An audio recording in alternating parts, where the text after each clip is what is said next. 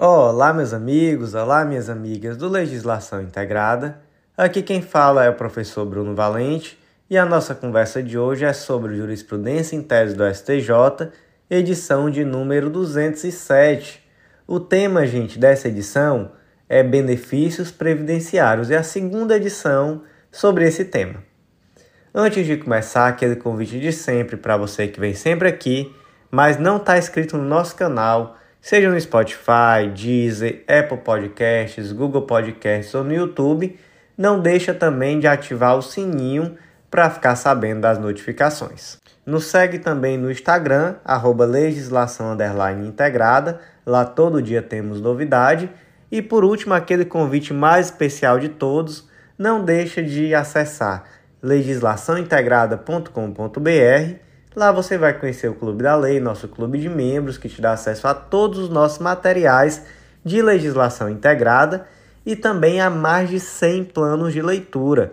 Planos que são por carreira, os planos base, e planos também por edital. Saiu o edital específico dentro dessas carreiras, sempre fazemos uma análise minuciosa e fazemos de tudo para inserir esse plano de leitura focado naquele edital sem nenhum custo adicional para quem já é assinante. Então, vem fazer parte desse clube, com certeza vai organizar, vai trazer uma nova dinâmica ao seu estudo de lei seca e jurisprudência e vai ser uma ferramenta muito legal no seu caminho até a aprovação. Sem mais delongas, vamos para a primeira tese do dia. E olha, já adianto, edição tranquilíssima, poucas teses, teses bem parecidas entre si, então podcast hoje tem tudo para ser rapidinho. Vamos lá.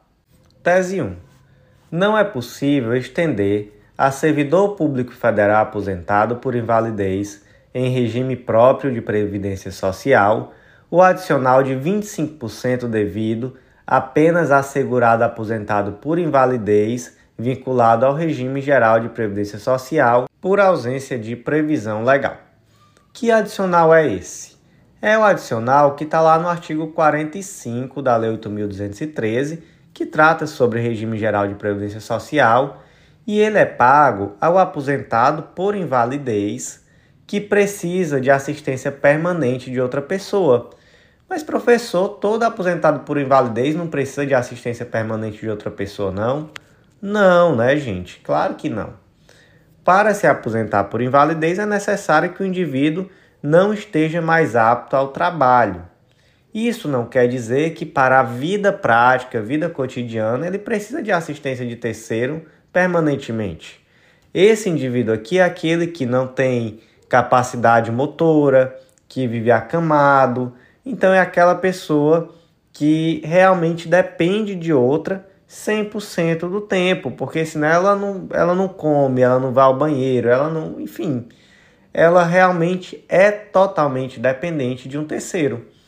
Essa pessoa normalmente gasta com fralda geriátrica, tudo para ela ter um custo maior, tem um custo de locomoção, muitas vezes é necessária uma pessoa paga para cuidar dela, então um enfermeiro ali do lado, um cuidador, ou mesmo alguém é, eventualmente para que a pessoa que cuida dela possa sair de casa. Então aqui é, essa pessoa que depende de um terceiro, ela tem gastos altíssimos, muito mais altos em virtude da sua situação.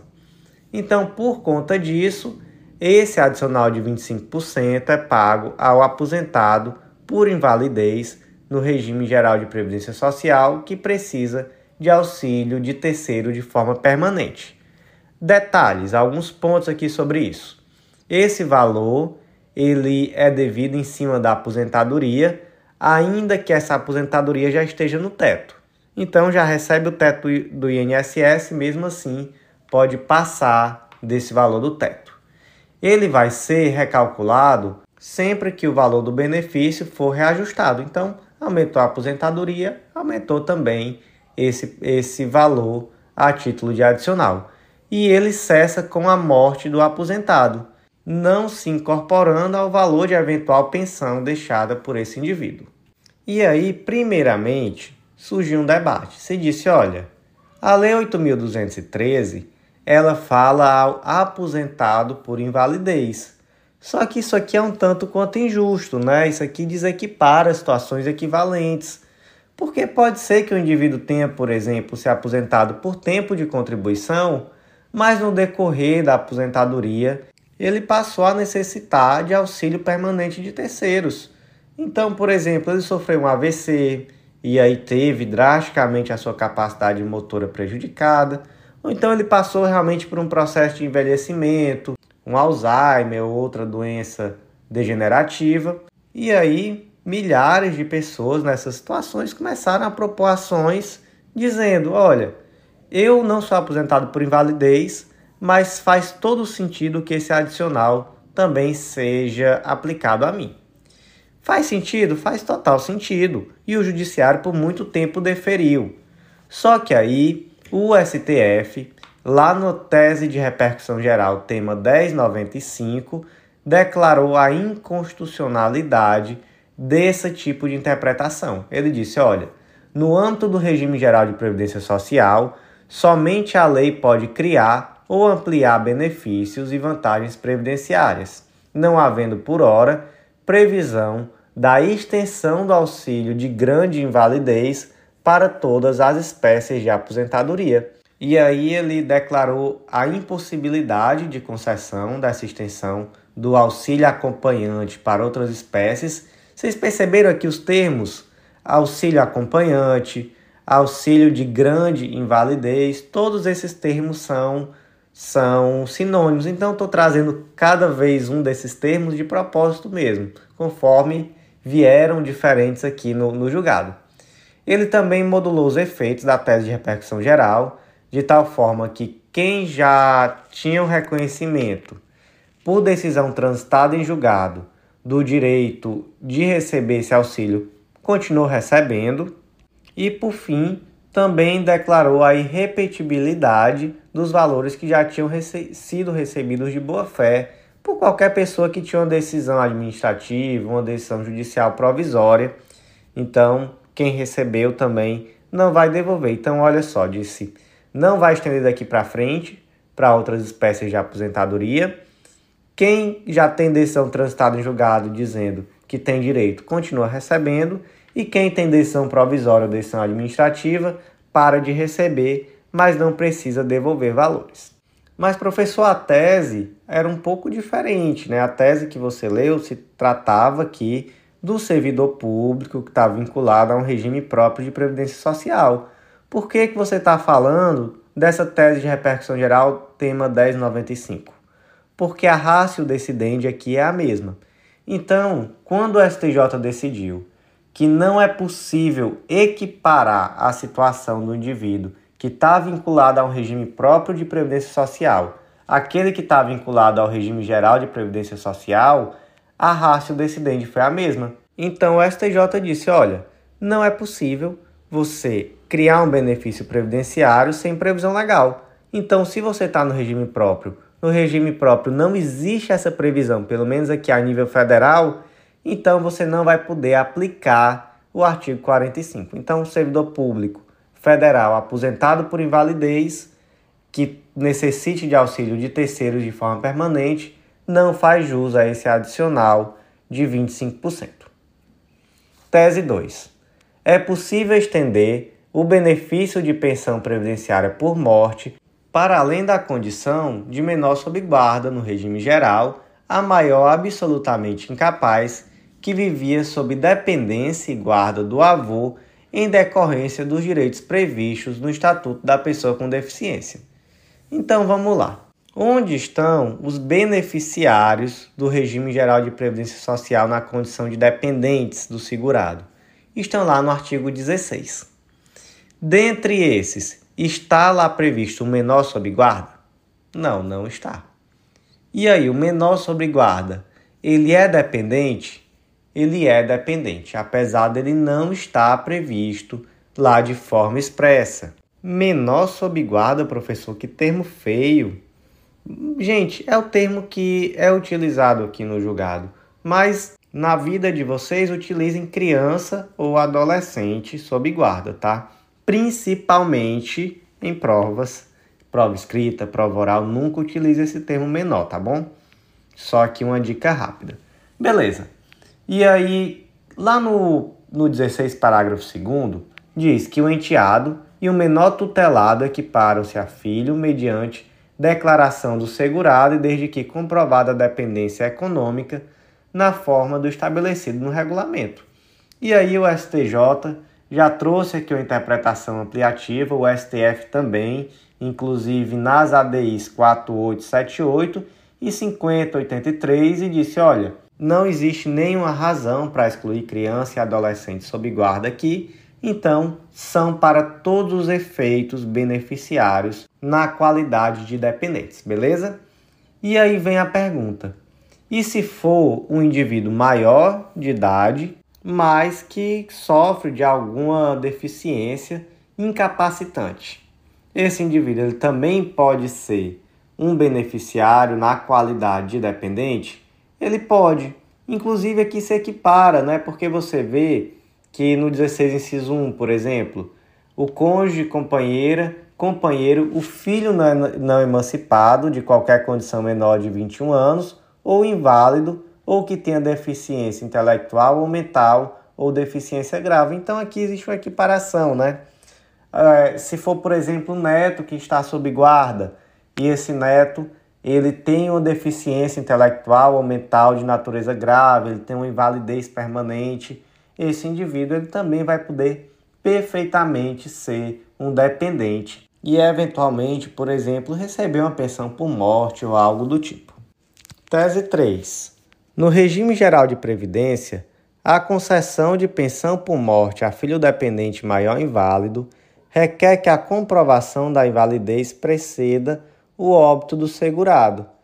Logo, é irrelevante o fato de a incapacidade ter ocorrido antes ou depois da maioridade do postulante. Então vamos lá.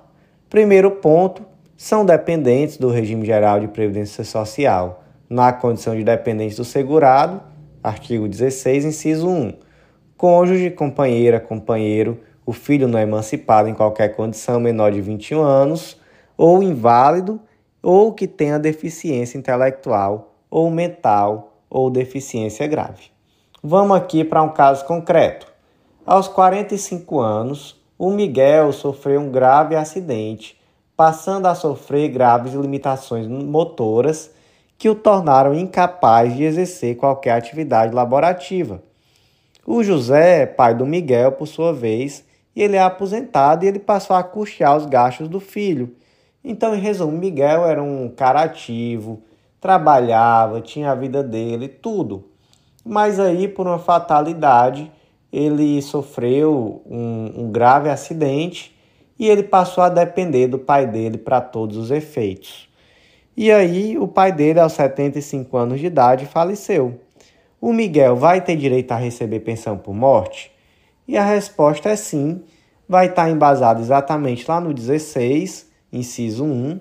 Por quê? Porque é o filho com invalidez Certo, professor, mas para mim está muito claro que cabe. Qual era a confusão, então? O problema era que existia uma tese de que esse, para o Miguel aqui ser beneficiário, ele teria que ter se tornado inválido ainda enquanto ele era beneficiário, então até os 21 anos. Mas isso é irrelevante, tá bom? Ele tem que ter se tornado dependente antes da morte do pai, simples assim. Por isso que eu coloquei aqui 45 anos de idade.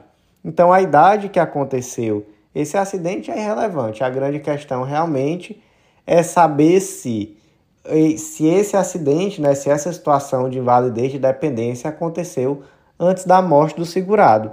E aí eu trouxe até um julgadozinho que ele disse: olha, existem três requisitos para que o indivíduo receba a pensão por morte.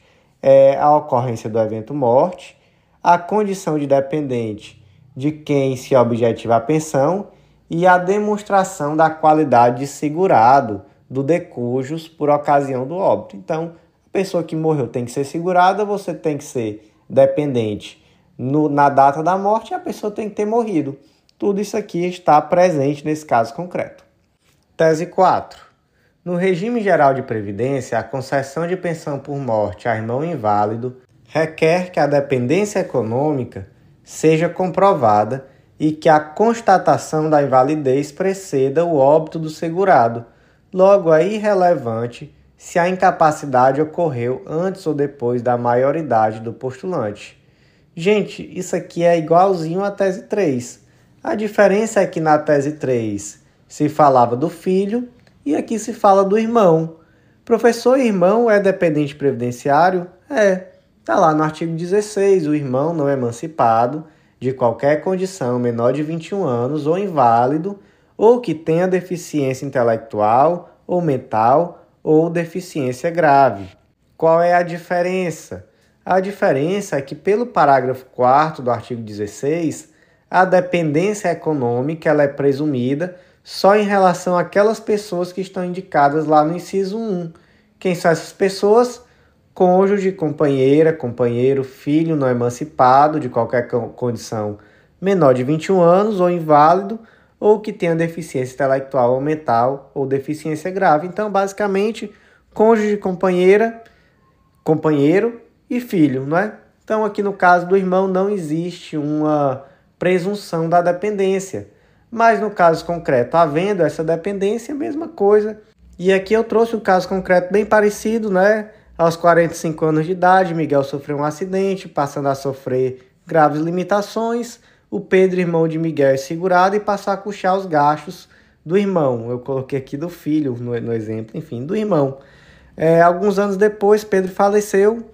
Miguel pode receber pensão? Pode, mesma coisa, não importa se for aos 45 anos, enfim, é, isso daí não muda nada. Então, o que importa é que ele já era dependente quando o irmão faleceu. Tese 5. Na concessão de pensão por morte ao filho inválido, de servidor público federal, a invalidez do dependente deve ser antecedente ao óbito do instituidor.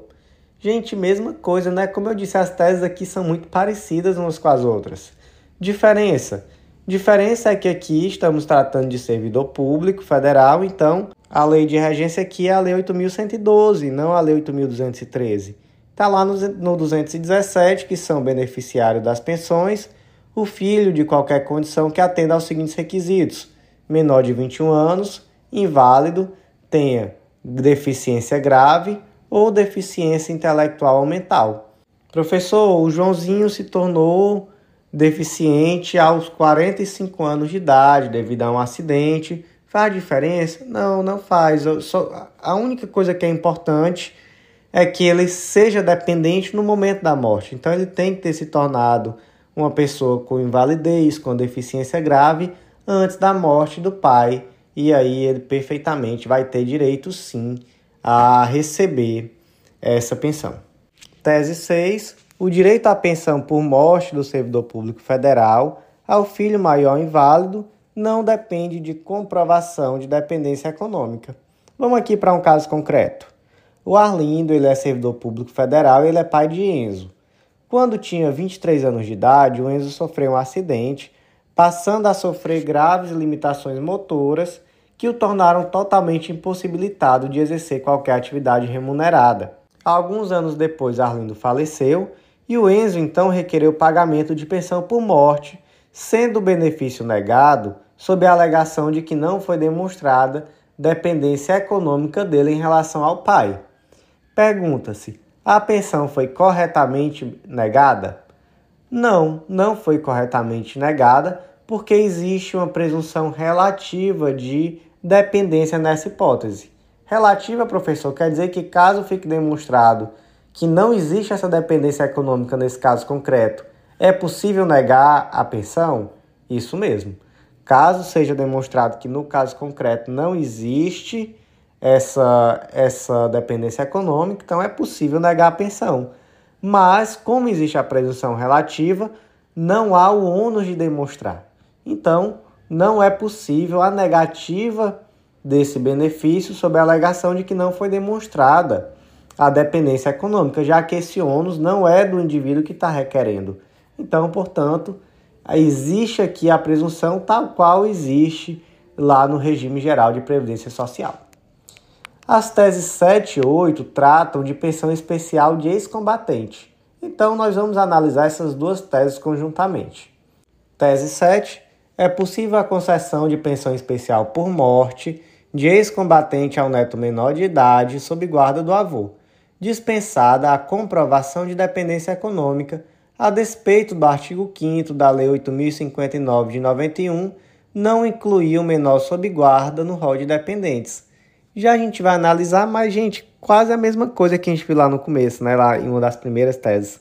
Tese 8 é devido à pensão especial por morte de ex-combatente a neto maior de idade inválido, ainda que a incapacidade seja superveniente ao óbito do avô guardião, se demonstrada a ininterrupção do vínculo de dependência econômica, seja na condição de menor sob guarda, seja na condição de maior acometido por doença mental incapacitante.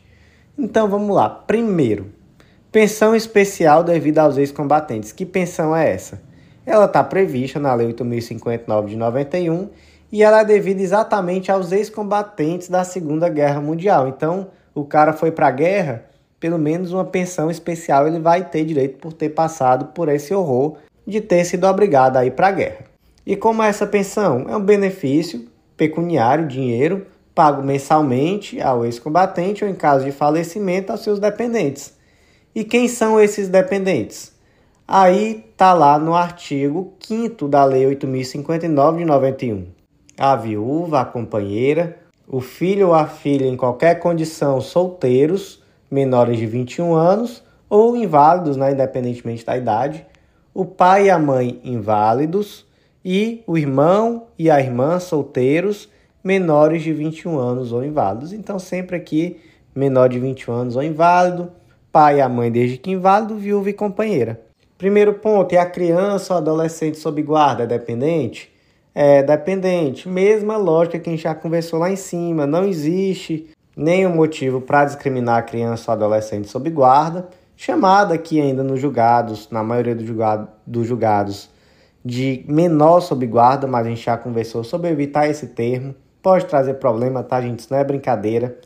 E em questão subjetiva, em prova oral, já vi dar problema, então evitem de verdade. E Aqui mesmo a rácio decidente, lá do, do julgado, igualzinho que tratou de regime geral de previdência social. Então, aqui a gente tem a mesma rácio decidente do da DEI 5083, que foi exatamente esse julgado, tá bom? Então, aqui agora para entender a tese 8, vamos para um caso concreto. O Alírio, ele é ex-combatente motivo pelo qual ele recebe uma pensão especial que está prevista na Lei 8.059. Ele também é guardião legal do seu neto, Enzo, o qual é economicamente dependente. Quando Enzo tinha 15 anos de idade, o avô Alírio faleceu, de tal forma que o adolescente passou a receber uma pensão especial por morte. Aos 17, Enzo sofreu um grave acidente passando a sofrer graves limitações motoras que o tornaram totalmente impossibilitado de exercer qualquer atividade remunerada. E aí, a pensão especial do Enzo vai cessar aos 21 anos de idade?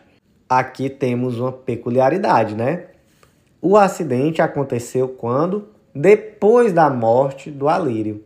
Mas o Enzo ainda era dependente. Por que, que o Enzo ainda era dependente? Porque ele só tinha 17 anos, então ele ainda recebia a pensão. Dessa forma, Enzo vai ter direito a continuar recebendo essa pensão, agora de forma vitalícia, já que ele nesse momento é acometido por uma grave invalidez? Sim. Então não vai, ser, não vai cessar esse benefício e ele vai passar a ser um benefício com caráter vitalício, né? ou pelo menos com caráter enquanto durar essa invalidez de Enzo.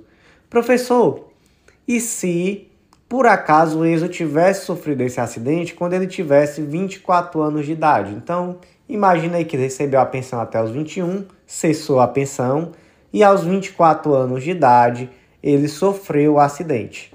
E aí, ele teria direito de voltar a receber a pensão? Não teria, né? Aí é uma situação totalmente diferente. O ponto aqui é que quando ele sofreu o acidente, Apesar do avô dele estar morto, ele ainda era beneficiário, tanto é que ele recebia a pensão. Então ele permaneceu sendo coberto e por conta disso ele pôde receber essa pensão por mais tempo, não ser só aos 21 anos de idade.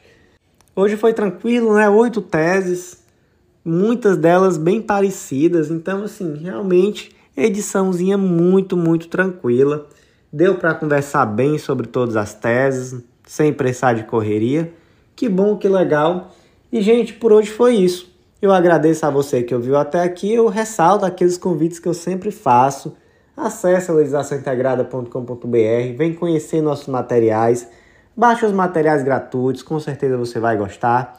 E vem fazer parte do nosso clube. Eu sei que eu posso contribuir muito para o seu estudo, para a sua organização. E eu tenho certeza que a gente vai conseguir sim dar um up aí nesse seu estudo, conseguir melhorar seu resultado em prova e se Deus quiser, já já essa aprovação chega. Então, vem fazer parte do nosso clube que eu tenho certeza que eu tenho muito a te ajudar.